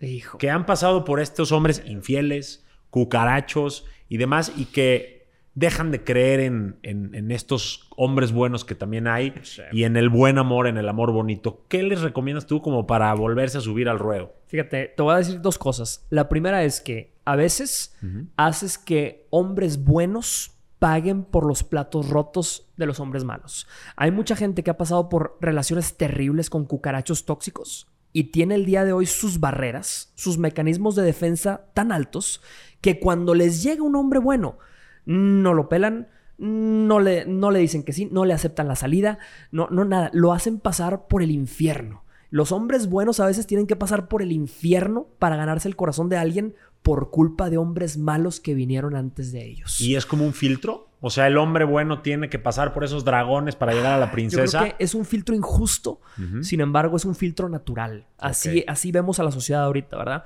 y también pienso, la gente hay, gente que necesita terapia el día de hoy por gente que necesitaba terapia con la que convivió. En ese momento. Claro, claro, es increíble. O sea, eh, vivimos en un mundo donde todo el mundo paga los platos rotos de otros, ¿verdad? Desgraciadamente. Entonces, yo siento que el desamor pasa por una etapa. Eh, y claro que esa etapa es la etapa de principal desmotivación, es un bache. Yo siempre le digo a muchas mujeres, mamacita, si tuviste un buen amor, un amor que dijiste, este sí era el bueno, pero se acabó. A ese buen amor se le guardan 28 días de luto, que es lo que se necesita para una rehabilitación. Pero si fue un mal amor, luto, no me le guardas ni un minuto. Ni un minuto. Estoy totalmente de acuerdo. A donde te inviten tú, como brasier de monja bien puesta y vámonos. Oye, me encantan todos esos consejos. Sé que trabajas mucho en ese tipo de frases y demás. Sé que a veces te metes hasta dos, tres horas para idear un consejo eh, en una sola frase que abarque todo este conocimiento y sabiduría. Y tengo a mis estrellas de constelación, que es mi membresía eh, privada de contenido exclusivo, que por cierto, los que nos están viendo, si quieren estar en Constelación, ver mi contenido más exclusivo, hacerle preguntas a personas increíbles como Jorge Lozano, eh, vamos a dejar el enlace abajo del video para que puedan inscribirse por menos de lo que cuesta una pizza. Pueden tener toda esta sabiduría, contenido exclusivo, cercanía, eventos y mucho más. Y están hoy aquí con nosotros en vivo. me encanta. Este, y quieren preguntarte algunas cosas. eh, y, después, bueno, vamos a pasar a, a los consejos chingones para Me cerrar encanta. esta sesión. Que nos platiques qué más viene contigo, Claro, dónde te podemos encontrar y demás. Pero ahorita vamos con mis estrellas. Vamos a Eh, vamos a ver, tenemos la mano levantada de primero, creo que es Moni. Vamos- Hola, ¿cómo están? Ahí escuchamos Muy a Moni. gusto. Qué gustazo, bien, Moni, ¿eh? ¿Qué tal el invitadazo que te traje hoy a ti y a todas mis estrellas? Dime la Me verdad. gusta de conocerte eh, y pues qué más de la mano de, de quien considero mi mentor desde el 2020. No, hombre, Ah, Moni. Gracias por el espacio y de estar con nosotros aquí, con este tipazo aquí que nos recibió. Muchas gracias, Moni, ¿eh? Eh, pues para no robar tanto tiempo, eh, pues de lo que he escuchado, eh, preguntas que me han surgido y pues me gustaría escuchar su opinión es, eh, desde su punto de vista, ¿ustedes creen que valen las segundas oportunidades en una relación? Qué buena Se pregunta. valen las segundas Qué oportunidades en una ¿eh? relación, pregunta Moni. ¿Qué Sí. opinas, mi George? Fíjate, yo, yo pienso que sí. Yo pienso que una relación, en una relación tienes que ir hasta las últimas consecuencias. Es- es- eso siempre he pensado yo. Ahora, claro, hay mucha gente que ha pasado eh, por diferentes tipos de traición. Cuando, generalmente cuando das una segunda oportunidad es porque algo falló y muy, muy cotidianamente es porque hubo una traición. Y hay diferentes tipos de traiciones. Yo siempre he pensado que no hay pecados chicos ni pecados grandes. Pecado es pecado, ¿verdad? El error fue el error, ¿verdad? Pero hay diferentes tipos de traiciones. Yo siento, Moni, que cuando una persona se equivoca y tiene tres factores. El primer factor tiene arrepentimiento desgarrador. O sea, no nada más arrepentimiento profundo, sino desgarrador. Se arrepiente de haberte perdido. Yo siento que cuando la persona tiene toda la intención, no solo de, de- de pedir perdón, sino de reparar el daño, cueste lo que cueste, porque hay muchas personas que para perdonar se tardan años. Así como hay mucha gente que un día que te perdona en un segundo, hay gente que necesita años para perdonar. Si la persona tiene la voluntad de reparar el daño durante los años que cuesten, ese es el factor número dos. Y número tres, si realmente el- el- esta segunda oportunidad va a rescatar algo. Porque hay mucha gente que pasa por una situación difícil y esa infidelidad, esa traición, ese error, eso que los hizo separarse, fue nada más la cereza de un pastel que ya venía podrido. Si ese pastel viene ya podrido y esa segunda oportunidad dices, no importa dónde me lleve, ya no me lleva a un camino que estoy buscando, no vale la pena darla.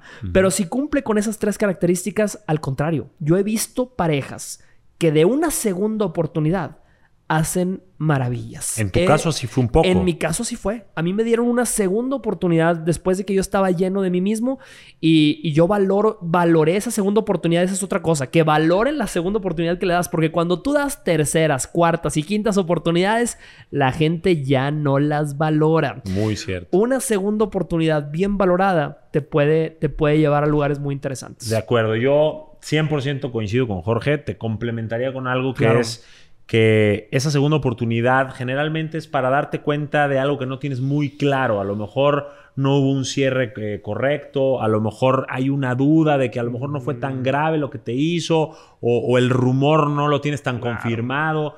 Entonces como que si es por eso, vale la pena porque entonces purgas esa duda, esa, esa, esa incertidumbre. Ya si en esa segunda oportunidad esa persona se pone las pilas, vamos a llamarle en una relación, en un trabajo, este, una amistad, un colega, lo que sea, padrísimo, va a ser algo increíble que se la hayas dado, Claro. si la valora, como dices tú. Totalmente como... Ah, perdón, perdón, adelante. Si no la valora y entonces le tienes que dar terceras, cuartas, ya no le des nada porque ya demostró que es un patrón que no va a cambiar y que no le interesa eh, más que nada más estarte chantajeando y siendo tóxico al 100. Totalmente, totalmente. Y, y esa palabra que dijiste, valórala, esa, esa es clave. Yo, yo siempre le digo sobre todo a las mujeres, suéltale una de mis frases, dile, valórame, porque si no lo haces tú, lo hará González. Te va a decir, ¿quién es González? Le dices, el que entra cuando tú sales. Y vámonos. Ahí está la respuesta, ¿ok, Moni? ¿Qué mejor? Muchas gracias por ¿Quieres tu otra pregunta, alguna Moni. cosa o ya estamos para pasar a la siguiente a ver si hay alguien Tú me por ahí dices, Moni. con alguna duda? ¿Esa fue la duda? Eh, Sí, eh, básicamente eso y, la, y solo una segunda. eh, más que trabajar en una confianza de, de, pues, de, a base de la segunda relación, cómo lograr uno volver a tener esa confianza de que no importa lo que pase, porque así como puede funcionar, no puede funcionar, pero que no se vuelva como a lastimar nuestra confianza en esa persona. No sé si logro, no es, o sea, no tanto de que, la persona haga, sino nuestra confianza de, que de esa Sí, atreverte a volverte a subir a la bicicleta. Sí. Esa es una gran pregunta. Mira, yo ah, cuando una persona da una segunda oportunidad y necesita volver a confiar en alguien, es yo creo que lo más delicado que hay. Es el sacrificio más grande que una persona puede hacer. Yo, yo siempre te voy a decir, Moni, nunca te arrepientas de ser correcta aunque hayas sido con la persona incorrecta. Nunca te sientas mal de creerle al amor, de creerle a la buena intención de una persona que amas Oye, a veces esa, esa atención paga, o sea, a veces es una inversión. Tú le inviertes a una persona en la que le tienes fe. A veces esa inversión resulta ser un mal negocio. Hay mucha gente que le invirtió una mala relación, confió en un mal hombre. Mamacita, pero invertiste. Me encantó esa analogía que dijiste de la bicicleta. Eh, no, porque te caes una vez, no puedes dejarte de subir a la bicicleta. Ahora, si la bicicleta viene dañada, toda ponchada, Moni, ya sabes que no puedes confiar en esa bicicleta, mira, ya ni te subas, claro. Sí, claro, cámbiamela por una bicicleta más joven. Tal cual. Yo creo que, digo, complementando, porque me encanta la forma en la que lo expresas, este, que no quede en ti. Tú, se supone que el amor es dar, dale la oportunidad, date a ti la oportunidad, que no quede en ti y que esa persona muestre sus cartas. Tú estás mostrando las cartas de un juego que puedes eh, intentar ganar o esa inversión que está diciendo Jorge, esa apuesta si el otro apuesta e invierte al parejo, pues el resultado va a ser positivo. Si esa persona no lo hace, pues ya no quedó en ti y eso sí o sí te va a dar satisfacción porque vas a decir, bueno, cierro este ciclo, no quedó en mí y sigo hacia adelante, ¿no? Claro, y como yo siempre digo, amores del pasado, cristiana sepultura. Y a partir de ahora, pura nueva aventura. y vámonos, Moni. Ahí está. Ahí está. Listo, Moni. Gracias a ti. Tenemos a alguien más por ahí, veo. a... Besos, Moni. ¿A quién? Liliana Cardona. Ah, Liliana. Ahorita le abrimos micrófono, la ponemos en la pantalla y escuchamos. Buenas tardes, chicos hermosos y guapos. Ay, ay, Liliana querida, llegaste con la espada desenvainada. Entró con poder, ¿eh? Voy a perder esto, dos chicos hermosísimos. Mi mentor, Gracias. Johnny Johnny y el invitado, súper genial también. Nunca Muchas me gracias, siempre estoy dando a los dos, me parecen ahí sus, sus likes de que acaban de publicar videos y ahí estoy. Qué lindo, muchas gracias. para eso estamos, qué bueno que te gusta. Cuéntanos qué, qué duda traes o qué consejo quieres. Bueno, dos preguntitas. La primera, este, la que dijo César, era de que la idea que tengas de ti mismo es la que el mundo va a tomar de ti pero cómo trabajar en cambiar en la idea en que los demás tienen de ti mismo, porque a veces te toman como la tonta, la sumisa, sí se equivocó, fue la mensa, o sea, cómo cambiar para demostrarles que en verdad pues ya no eres esa persona, pues. Claro. a ver, eh, César, contéstanos, güey. Me encanta que me dijo César. Jorge, no sepan, ¿qué onda? Es que es, muy común. Sí, Las sepan, César, César Lozano, gran conferencista, es mi tío. Sí, yo este, sé. Mucha gente piensa que soy su hijo, mucha gente piensa que es mi tío, es hermano de mi papá. Pero sí, es, un, es un, eh, una equivocación común. Es una equivocación muy común. Yo por eso quise hacer el chiste, pero, pero ya, ya entendimos que era para él. No, sí, César Lozano, gran amigo también. Saludos, saludos a mi tío, querido. Este, bueno, tiene mucha razón. O sea, ¿cómo, cómo trabajas a ver si nos, nos repites o lo entendiste perfecto. entendí que, como, que, cuando una persona te ve la cara este, y cuando te ve este, pues tonta, sumisa y todo, cómo cambiar esa percepción en la, en, la otra persona, ¿verdad? Sí, claro. Fíjate, yo eh, hay, hay, un gran, a veces cuando estamos en una relación, este, hay un gran problema y es que subimos a un pedestal a la otra persona. La subes a un pedestal en donde tú te sientes menos y como decíamos ahorita, como tú te sientas, te van a tratar. Y cambiar esa percepción, invertir ese ciclo de poder, es difícil a veces en una relación. Yo siempre le digo a la gente, a veces necesitas darle a una persona una desconocida. Una desconocida que diga, ¿quién es ella? ¿Qué le picó? ¿Acaso le picó el bichotavirus, el cabronavirus. ¿O qué le dio a esta mujer? Eh, yo siento que el amor propio a veces es como una inyección que es, algo que deberíamos tener dentro, pero a veces necesitas darte una inyección de amor propio y decir, esto nunca más lo voy a volver a aceptar. y, y, a veces hasta tienes que decirte a ti misma cuando te vas al espejo de, váyanme construyendo un altarcito porque se les murió su pendeja. Y vámonos, mamacita. Ya viste, amor propio, ya no tolerar eh, eh, abusos, este, no sé, no hacer tanto caso al que dirán. Claro. Ir en tu camino y que tus acciones demuestren quién eres, aunque en el pasado, en el pasado hayas sido otra persona y hayas dado otra imagen. Si tú haces, eh, si tú vives diferente, vas a proyectar diferente y la gente te va a percibir diferente. Yo eso me pasó. Yo en algún momento, sobre todo a la hora de pretender a las niñas, a las mujeres y demás yo era el fiestero, el mujeriego, el cucaracho. sí, claro. Cambio, crezco, maduro eh, y me empiezan a ver de otra manera y paso a ser alguien como que, pues un poquito ya obviamente más solicitado, más cotizado, más querido y más bienvenido. Entonces, creo que mientras tú cambies por dentro, como lo hemos platicado muchas veces, tu mentalidad, la forma en la que te ves a ti, la forma en la que te hablas a ti, ese amor propio que dice Jorge, de que te tienes que inyectar, las otras personas no van a tener más que aceptarlo y cambiar su percepción y su historia y su narrativa también sobre ti. ¿Cierto? Me encanta, 100%, no lo puedo decir. Hacemos buen equipo, ¿eh? Muy bueno, tú, tú, le das la muy buena profundidad. No, es que aquí está, aquí está el Jin Yang. claro. Hay que hacer un podcast Me encanta. conjunto. Permanente. ¿Eh? Este, ¿Qué otra? Dijiste que eran dos, creo que esa fue una. Otra preguntita, ¿y cuánto es el tiempo que ustedes creen que es indispensable para sanar esa relación? Porque bueno, aquí, Jorge dijo 28 días, este sí fue... Si valió la pena, si fue una buena relación, a ver, repítelo. Pero, pero, fíjate, yo, yo, eh, esa es una buena pregunta porque yo siempre digo, a un buen amor, a un buen amor se le dan 28 días de luto. ¿Por qué digo 28 días? Porque cuando una persona pasa por un, una, un vicio, una adicción, o está en un programa de, de, de inclusive de, para dejar una droga, 28 días es un, es un eh, tiempo razonable para que tu cuerpo genere hábitos positivos o se deshaga de ese hábito negativo, ¿verdad? 28 días es lo que tarda una rehabilitación. Yo siempre he dicho, a un mal amor, luto, no se le guarda ni un minuto. Ni un minuto. A donde te inviten como brasier de monja. Bien puesta, pero, pero, pero, este, yo lo, lo, digo en el sentido de que a donde te inviten, tienes que empezar a vivir, tienes que empezar a regresar al mercado de tu vida. Obviamente, Toda relación necesita una introspección, necesitas aprender para no volver a cometer los mismos errores, necesitas pulir tu mecanismo de selección, pulir tus filtros y decir, lo que no fue para, para crecer fue para aprender. Y vámonos, mamacita, pero, pero sin duda eso es, es importante. O sea, no, no, no quiere decir que eh, oye un mal amor, al día siguiente ya estás otra vez en el, en el toro.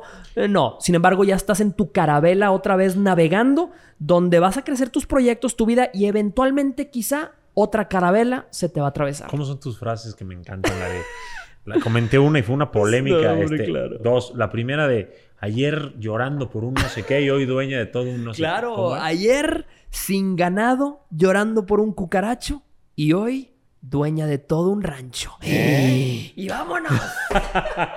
Ahí está, listo. Esperamos haber resuelto tus dudas y bueno, esa sonrisa Gracias, que querida. Eh, vale oro. Eh, tenemos una más, creo que con esa terminamos esta sesión, pasamos a los consejos y cerramos. No, eres un deleite. No, hombre, hermano. Hay que invitarlo para Gracias, no, una chulada, al contrario. Sí, va. Deberíamos hacer algo, algo permanente juntos. Sí, sí, ¿eh? estaría bueno, estaría bueno. una vez al mes, aunque sea. ¿A quién tenemos que estamos viendo ahorita por... Hola. Hola, bienvenida. No los veo, no los veo. Ah, yo tengo una pregunta. O sea, ¿cómo estabas hablando de dar oportunidades. Yo di, o sea, di, di muchas oportunidades y, digamos, recuperé la confianza en mi esposo, mi ex esposo. Pero volvió y me falló. O sea, y me falló tremendamente, horrible. ¿Cómo puedo yo recuperar la confianza en el amor? O sea, después de, de, de, todas las oportunidades que di, después de que yo, o sea, aporté al 100 para recuperar la, la, relación que pues yo, yo la quería, ¿no? Era mi esposo, era mi, claro. el padre de mis hijas. pero me falló horriblemente. Entonces, o sea, ahora estoy sola, tengo mm, como 12 años más o menos de, separada, divorciada, y no he encontrado una pareja que de pronto yo diga, este es. Porque no, creo que no, que no, o sea, que no mm, le perdí la confianza al amor. Claro. Sí, yo también creo que es un tema, que ahorita a ver qué dices, pero, pero es un tema que ella perdió la confianza en el amor, no es que no haya personas para ella, ¿cierto? Totalmente, totalmente. Y yo veo, yo veo ahí dos, dos ejemplos muy claros. Uno de ellos es como cuando se meten a robar a tu casa. Cuando alguien se mete a tu casa y que tu casa es tu vida. Alguien entra a tu casa y se roba lo más valioso. Hay gente que me está escuchando y que me está viendo el día de hoy que ha llegado a su casa después de que le roban y es el peor sentimiento del mundo. Porque te esculcaron tus cajones, lo más profundo, se llevaron lo más preciado y te sientes, te, sientes encuerado, te sientes violado, violado en tu intimidad y todo. Cuando pasa, yo siento que ella vivió algo muy parecido con ese matrimonio, ¿verdad? Que le dio oportunidades, dio oportunidades y un día le robaron. Llegó a su casa emocional y no había nada, ¿verdad? Entonces tú tienes dos opciones. O te la vives toda la vida platicando esa mala experiencia, dándole vueltas, reviviendo ese momento y diciéndole a todo mundo, es que a mí me robaron, es que a mí me robaron, es que a mí me robaron, y tu vida se va a convertir en ese robo. Pero si tú dejas de dedicarle espacio mental, atención, eh, tu, tiempo y tu enfoque a ese momento trágico y terrible, y de alguna manera haces un parteaguas en tu vida y dices, ese tiempo, ese cariño, esas oportunidades que di, que me robaron, que se las queden. Y te clavas esta frase que te voy a decir, si alguien se quedó en tu pasado, es porque tu futuro le quedaba grande. Lo que se robó no tiene nada que ver con lo que viene a tu vida. Cuando haces tan pequeña a esa persona, a esa situación, a eso que viviste, dijiste que se quede con todo eso. No lo necesito. Abundancia de amor, de posibilidades, de proyectos va a llegar a tu vida. Esa es la primera analogía que yo te quiero dar. La segunda es, es que esto es como un negocio, una inversión. Tú invertiste en un negocio y ese negocio, en ese negocio te robaron, en ese negocio te falló, tu socio de vida te falló, te, defraudó. Yo siento que no por eso vas a dejar de, tramitar en el comercio del amor, ¿verdad? Este es un, es un comercio, este es un mercado de amor, tu socio te traicionó, necesitas seguir vendiendo, necesitas seguir ofreciendo lo, bueno que tienes e, e, en tu personalidad, en tu vida, y eventualmente alguien más llegará a asociarse contigo, y si no, vivirás plena y feliz de la abundancia y la riqueza que tu negocio de vida genera. Me encanta, o sea, aplausos a Jorge, la verdad es que sin duda creo que lo que tienes que hacer, y te lo digo de forma muy resumida, todo lo que dijo, que me encanta la forma en la que lo dijiste, es soltar esa experiencia, porque todavía la traes aquí agarrando, entonces no te permites agarrar otra cosa. Tienes que soltar esa experiencia, esa traición, ese dolor, ese vivir en el pasado constantemente, porque no te permites estar ni en tu presente ni en tu futuro. Porque yo te aseguro que en 7 mil millones de personas hay muchas personas que son compatibles contigo y con tu proyecto de vida. El tema es que como ella trae esa ese robo de su casa o ese mal socio todavía cargando, no se permite ni tener otro socio ni abrir las puertas de su casa otra vez. Entonces, esto te ahorró como 12 años de terapia. Espero que te haya ¿Eh? ayudado. Suelta el pasado, enfócate en tu presente. Sí, minimiza ese pasado y dedícate a construir ese futuro a partir de hoy. Pues yo pensaba que ya lo había soltado porque, o sea, siento que a mí ya no me importa, ¿no? Claro. Sí, pero ahí lo traes porque obviamente no estás abriendo. Hay que, hay que enterrar ese muertito, querida. hay que enterrar al muertito y plantar sobre, sobre él. plantar flores. Totalmente. Te mandamos besos. Estrellas, no se me vayan. Vamos a los consejos chingones. Ya si quieres nos podemos quitar esto. Me encantó eh, cómo, conectaste con ellos. La verdad, increíble. hombre, qué, placer. Este, vuelvo a recordar, las personas que quieran hacerle preguntas a Jorge, que quieran estar en estos episodios con este acceso VIP con celebridades y expertos como Jorge, al enlace que está abajo de este video se inscriben y van a tener, además de este acceso, muchas cosas más, contenido exclusivo, mis eventos, mis cursos sin costo. Ahí van a leer todo lo que incluye. Este, Jorge, consejos chingones. Consejos chingones, hermano. Conquistar tu mundo versa sobre cuatro, cuatro pilares. Cerrar ciclos, que ahorita más o menos lo platicamos. Este, metas, relaciones y tu mejor versión. Vamos uno por uno, ¿te parece bien? ¿Qué consejo chingón me das a la hora de cerrar un ciclo? Puede ser una ruptura, una pérdida, enviudar, eh, perdonar a alguien, el que te brinque a, bote pronto. Te voy a decir, eh, yo lo voy a resumir en una frase. No puedes cerrar un ciclo si le sigues dando las nachas al ciclo. Mamacito, papacito, la única manera de cerrar una herida es dejar de tocarla. Y, como siempre digo, y, a la gente que nos está viendo el día de hoy que ha cerrado ciclos, no regreses buscando medicina al mismo lugar donde te enfermaste. Necesitamos aprender a enterrar al muertito, dejar ese, ese ciclo bien cerrado y no solo bien cerrado, bien olvidado, para que ciclos más grandes de vida puedan empezar en nuestra realidad. Me encantó. y estoy seguro que a la gente que te escuchó le encantó. es, práctico, es sencillo y fácil de aplicar. Y bueno, está ahí al alcance de todos. No hay alguien que no lo pueda hacer.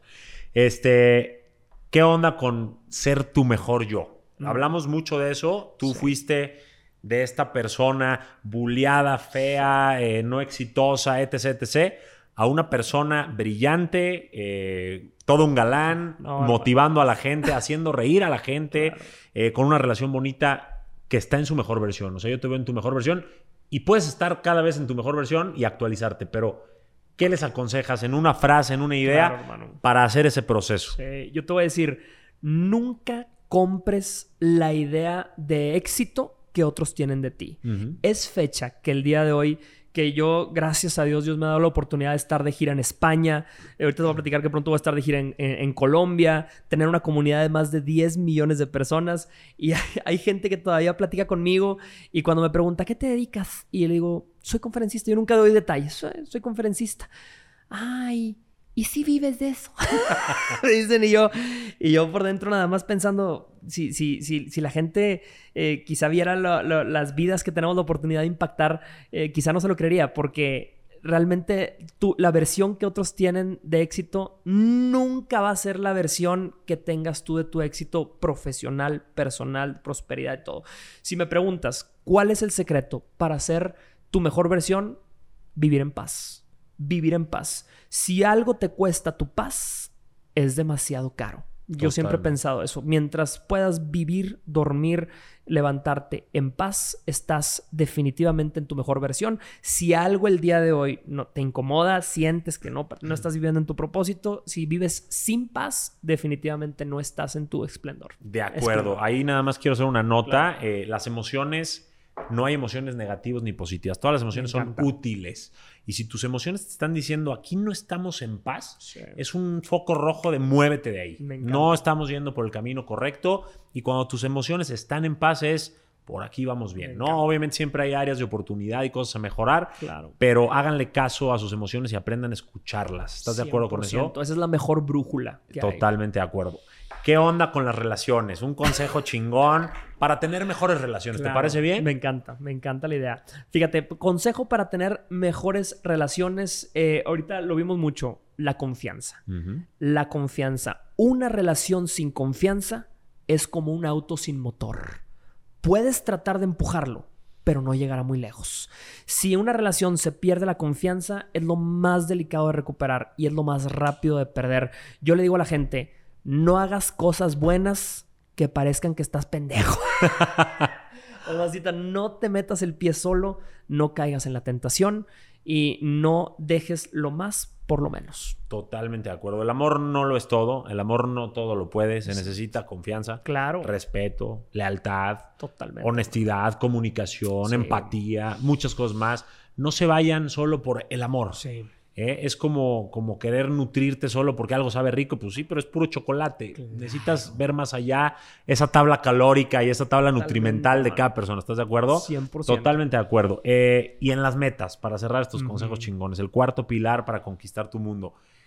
Esas personas que luchan todos los días por cumplir sus metas, por dar un paso hacia adelante en su plenitud, en su éxito personal, profesional pero que se la ven difícil por a lo mejor las barajas que les repartió la vida. El país en el que nacieron, la familia en la que nacieron, eh, a lo mejor alguna discapacidad. ¿Qué, les puedes recomendar para no quedarse a medias y, sentirse realizados por el simple hecho de intentar? Ah, hermano, no, no puedo enfatizar más en esto que voy a decir. Este yo creo que es el secreto de todo lo que, de todo lo que gracias a Dios he podido construir en mi poco mucho tiempo. Eh, para mí todo está en la compartimentalización de la rutina. Rutina. La gente le tiene tanto miedo a la rutina. En las relaciones le tienen miedo a la rutina. Es que caemos en la rutina. La rutina es lo más sano, lo, lo que más te permite crecer. Una gota no rompe una piedra por su fuerza, sino por su constancia. Yo le digo a la gente, no tienes que resolver el mundo en un día. No tienes que llegar a tu meta eh, de vida en un día. Nada, nada se, se hace de grandes momentos de iluminación. No, todos son pequeñas gotitas de agua. A mí me encantó ir a dar una conferencia una vez a Alcohólicos Anónimos y me encantó la frase que utilizan para salir de, su adicción, para tratarse y es solo por hoy. Solo por hoy. Eh, la alimentación, dejar de tomar refresco que sabes que te hace mal, solo por hoy. Dejar de fumar solo por hoy. Lo mismo para construir una meta. Solo por hoy. Solo por hoy voy a grabar este podcast. Solo por hoy voy a hacer esto. Solo por hoy, solo por hoy. Y eventualmente esa piedra de reto, esa piedra de objetivo, esa piedra quizá de obstáculo, de discapacidad, de situación difícil, económica, se rompe. Con pura consistencia y repetición. De acuerdo. Yo creo que gente como tú y yo que consideramos que somos exitosos dentro de nuestros parámetros y estándares ha sido por disciplina. Vamos a ponerle una palabra a esa consistencia y esa gotita, disciplina.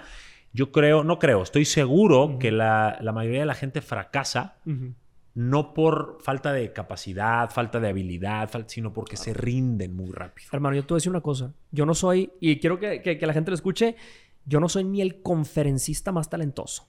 No soy ni el conductor de radio más talentoso, no soy ni el autor más, más, más talentoso, no soy ni el orador ni, ni de redes sociales más talentoso, nada de eso. Pero lo hago todos los días intentando hacerlo. Todos los días y lo hago todo. ¿Sí me explico? Entonces es la constancia más la constancia le gana al talento 20 mil veces. Totalmente de acuerdo. Con eso nos vamos a quedar. Y, y ese tú, Jorge Lozano, disciplinado, que ha llegado hasta donde está, eh, para nosotros, y hablo de mi equipo y de mí, es un honor tenerte aquí. Fue increíble la plática. Yo estoy seguro que todas las estrellas de constelación y toda la gente que nos está viendo eh, te va a dejar aplausitos en los comentarios. Vengan los aplausitos en los comentarios. Este, cuéntanos, antes de despedirnos. ¿Qué onda contigo? A ver, la gente se enamoró de ti hoy. ¿Dónde te ve más? Primero redes sociales y luego conferencias o qué, traes ahí. Fíjate, la gente me encuentra para mis consejos diarios, arroba Jorge Lozano H, me encuentras en Instagram. Para mis consejos de amor, de relaciones, tutoriales, Jorge Lozano H, conferencias en YouTube eh, y en Facebook.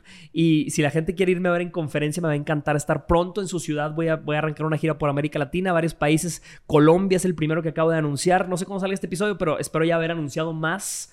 Eh, más países para entonces. Vamos a América Latina. Espero estar pronto otra vez de regreso en Europa. Estuve en España hace poco y mi gira por México. Quiero que la gente me vaya a ver en conferencia. Pues ya estuviste ahí, que todo el mundo estaba pidiendo fotografías a Johnny en mi conferencia. Me, robó todo el ton de todo el trueno ahí en la primera fila. Toda la gente así, no, no, no. Un placer que hayas ido a verme, mi hermano. Me encantó. Es un gran gesto de tu parte. no, puedo decirle a la gente que está muy buena tu conferencia. Pasas por el humor, la motivación, mucha eh, emoción, tocas mucho el corazón. Te puedo decir que yo sí lagrimié con ciertas historias que no voy a revelar aquí. Este, y, tu historia, como la de muchos, es una historia digna de contar. Que la verdad hay mucho que aprender y obviamente uno sale muerto de risa también. Está increíble, la gente te aplaude de pie porque te lo ganas. y hoy eh, mi equipo y yo te aplaudimos de pie tu trayectoria. Muchas gracias, por haber estado aquí. Dime una última cosa. Claro. ¿Te consideras una persona con su mundo conquistado?